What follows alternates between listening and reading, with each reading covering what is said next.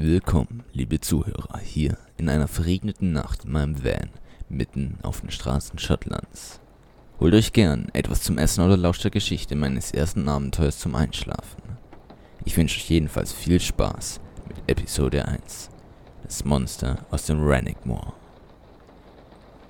Mein erstes Abenteuer führt uns in die schottischen Highlands, genauer genommen in ein kleines 110 Dorf nahe des Rannick Moors, einem Gebiet, bestehend aus unzähligen kleinen Tümpeln, Sümpfen und Seen, welches wegen dessen landwirtschaftlichen Untauglichkeit kaum von Menschenhand berührt und nur von einer Handvoll Menschen bewohnt wird. Mich bewegte der Gedanke, eine Landschaft ohne jegliche Anzeichen der menschlichen Modernisierung und der damit verbundenen Ruhe dazu, meine Sachen in den Van zu laden, mich von meinen Eltern zu verabschieden und mich auf den Weg zu machen. Auf in Richtung Rannochmore. Eine Unterkunft konnte ich jedoch noch nicht buchen, da ich keine Hotels oder Gaststätten in der Nähe fand.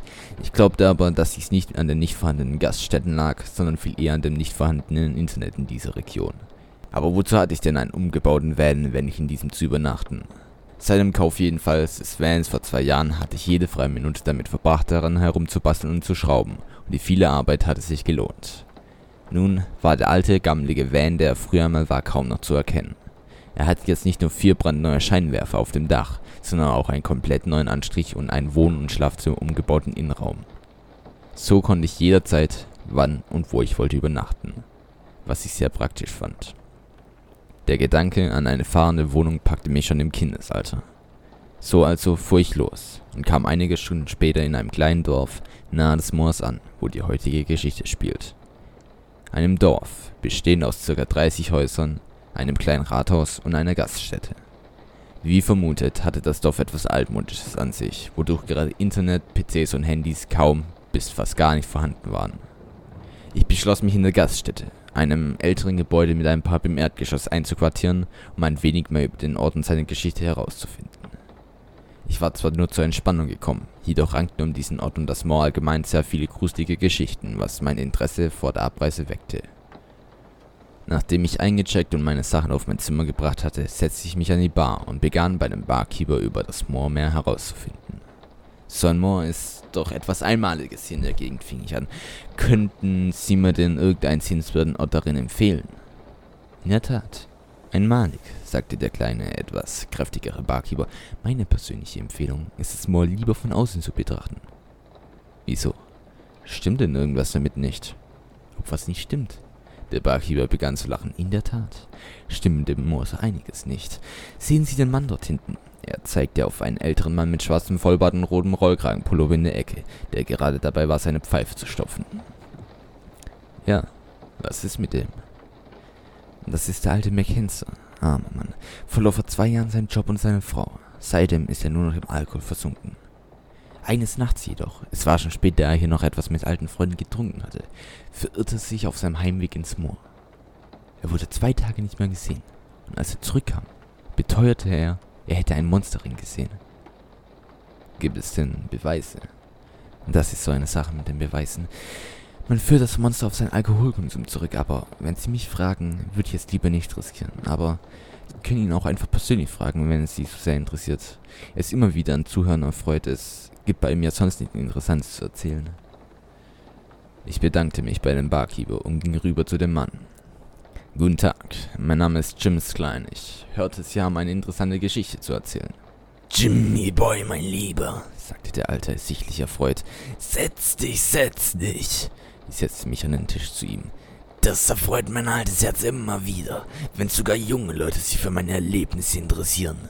Er nahm einen tiefen Zug von seiner Pfeife. Okay, es war Montag oder Dienstag, so recht weiß ich das nicht mehr. Jedenfalls, ich war hier in meiner Lieblingsbar mit ein paar alten Bekannten auf alte Zeiten anstoßen. Ich ging schon relativ früh, da ich mich nicht so wohl fühlte. Sie müssen wissen, der Alkohol vertrage ich schon lange nicht mehr so gut wie früher. Leberprobleme. Er klopfte sich auf den Bauch. Jedenfalls war ich schon leicht angetrunken, weshalb ich statt daheim aus Versehen mein Moor rauskam. Als ich dann in der Früh mitten im Moor erwachte, sah ich ihn vor mir. Ich erschreckte mich zu Tode. Was sahen Sie denn vor Ihnen? Ein Monster. Es war von Pflanzen nur so überwuchert und mindestens drei Meter groß. Seine Pupillen waren blutrot und glühend vor Zorn. Es lief geradewegs auf mich zu, brüllend. Sie müssen wissen, wenn man hier aufwächst, so wie ich, hört man massenhaft solche Geschichten und weiß, was man in so einer Situation tun muss. Und was muss man tun? Wegrennen. Ich rannte so schnell ich konnte, bis ich irgendwann zusammenbrach. Ich versteckte mich hinter einem Busch den Rest des Tages und die darauffolgende Nacht. Erst dann machte ich mich wieder zurück nach Hause. Der Weg war nämlich weit und somit auch das Risiko, dem Monster wieder zu begegnen, sehr groß. McHangster erzählte die restlichen 30 Minuten über sein Leben hier im Dorf. Ich hatte auf mehr Hinweise gehofft, weshalb ich ihm noch weiter zuhörte, wurde aber schließlich enttäuscht. Als ich mir sicher war, dass nichts mehr Interessantes kam, entschuldigte ich mich mit der Begründung, dass ich müde von der Fahrt sei und ging auf mein Zimmer. Am nächsten Morgen begann ich ein paar Dorfbewohner über das Monster zu befragen, bekam aber immer nur die Aussage, dass sie davon gehört hätten, es aber noch nie gesehen haben. So beschloss ich also, der Sache selbst auf den Grund zu gehen in der kommenden Nacht. Zum Glück hatte ich meine alte Lost Place Ausrüstung im Bus dabei, welche aus einer alten Kamera, einer Taschenlampe, einem Seil und schwarzer Kleidung bestand. Ich checkte wieder in der Gaststätte aus, mit der Begründung, es sei mir hier zu gruselig, da ich mit meiner Befragung hier sicherlich schon zu viel Aufsehen erregt hatte. Den Van packte ich in ein paar Bäumen. Dann machte ich mich auf den Weg ins Moor. Der alte McKenzie hatte mir am Abend davor auf einer alten Karte den Ort gezeigt, wo er das Monster traf und den Weg dorthin genau beschrieben. Gummistiefel hatte ich leider nicht, weshalb meine Sportschuhe leiden mussten. Es war mühsam, im Moor voranzukommen, da ich immer wieder mit meinem Schuhen im tiefen Morass versank. Als ich endlich an dem besagten Punkt ankam, war es inzwischen schon dunkel. Hinter einem Busch legte ich mich auf die Lauer. Es verging Stunde um Stunde und nichts geschah. Langsam begann ich zu frieren. Ich war inzwischen schon eingenickt, als mich der Strahl einer hellen Taschenlampe aus dem Schlaf riss.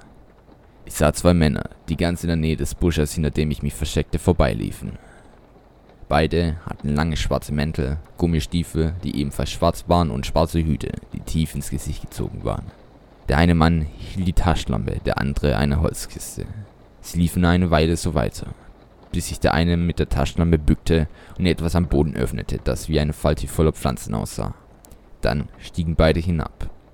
Ich wartete 20 Minuten, bis ich mich in die Richtung aufmachte. Ich war fast bei der Falltüre angelangt, als ich ein Knacksen hinter mir hörte. Ich drehte mich sofort um und schaute in die rot glühenden Augen eines Monsters, genau wie der alte McKenster es beschrieben hatte. Doch statt wegzulaufen, nahm ich meine ganze Kraft und rammte das Monster in den Bauch. Binnen Sekunden lagen wir beide im Sumpf, das Monster unter mir. Sofort begann ein Kampf, den ich sicherlich gewonnen hätte, hätte ich keinen Schlag gegen den Kopf bekommen. So erwachte ich, kurze Zeit später, mit brummenden Schädel in einer kleinen Kammer wieder. Es war zwar zu dunkel, um irgendetwas zu erkennen, jedoch konnte ich ertasten, wo sich die Tür befand. Zu meinem Glück hatte man mich nicht gefesselt, weshalb ich mich mit einer Büroklammer, die sich tief in meiner Hosentasche befand, die Tür recht schnell geknackt bekam. Anscheinend hatte man mich durchsucht, da mein Handy fehlte, jedoch nicht gründlich genug. Ich befand mich nun in einem spärlich beleuchteten Flur aus moosbewachsenen Steinen. In der Ferne hörte ich einige Stimmen, die aufgeregt miteinander diskutierten. Ich folgte den Stimmen, um ihren Ursprung herauszufinden. Als ich am Ende des Flurs angelangt war, schaute ich vorsichtig um die Ecke. Ein großer Raum, voller Reagenzgläser, Bunsenbrenner und andere Chemieutensilien auf großen langen Tischen machte sich vor mir auf, und in der Mitte saßen zwei Männer. Es waren die beiden, die ich beim Herlaufen schon beobachtet hatte. An der einen Wand führte eine Wendeltreppe zu einer Luke in der Decke. Vermutlich war das der Eingang, der ins Moor führte. An der anderen Wand hing ein Kostüm. Nicht irgendeins, sondern das des Moormonsters. Mir wurde alles auf einen Schlag klar. Die Männer, die gerade noch diskutierten, waren in irgendwelche dunkle Machenschaften verwickelt. Vermutlich war das Ganze hier ein Drogenlabor, in dem sie illegale Drogen herstellten und verkauften. Das Monster dabei diente nur, um außenstehende Touristen von hier fernzuhalten. Ich wollte mich gerade wieder umdrehen und die andere Richtung erkunden, als mir etwas auffiel. Wenn es hier keinen zweiten Eingang gibt, muss es noch einen dritten geben. Fast im gleichen Moment hörte ich eine Stimme hinter mir. So, so. Der neugierige junge Mann aus der Bar ist endlich wach. Ich drehte mich um und blickte in die Augen des kleinen, etwas kräftigeren Barkeepers. Und wie gefällt Ihnen unser kleines Meth-Labor hier unten? Aber Boss, Sie können ihm doch nicht einfach alles erzählen. kam es von einem der zwei Männer, die bis gerade noch heftiger am Diskutieren waren. Der Mann war nicht so dumm und ist für jede andere von dem Monster wie ein kleines Kind davongelaufen. Er hat sicherlich schon gemerkt, dass hier etwas faul ist, nicht wahr? Der Barkeeper schaute nun wieder mir direkt in die Augen.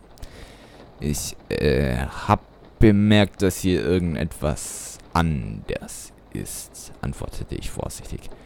Dann weißt du auch sicherlich, dass wir dich mit diesem Wissen nicht gehen lassen können, meinte nun der Barkeeper. Zeit und Platz haben wir jedoch auch nicht für dich, deshalb müssen wir gemeinsam eine andere Lösung finden. Er zog einen Revolver aus seiner Jackentasche und richtete den Lauf direkt auf meinen Kopf. Wie habe ich es aber nun letztendlich geschafft, mich aus den Schlingen des Barkeepers zu befreien? Konnte ich nur knapp entkommen oder gleich die ganze Bande auffliegen lassen? Wie immer ist nun eure Kreativität gefragt. Ihr könnt mir gern eure Vorschläge an, alles klein geschrieben, ghosttonalende at gmail.com schicken.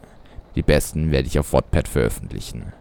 Dort erscheint auch die ganze Geschichte schriftlich, falls ihr mal Lust auf ein kleines Abenteuer zwischendurch habt. Nun aber wünsche ich euch eine gute Nacht und nehmt euch lieber vor den Monstern in Nacht.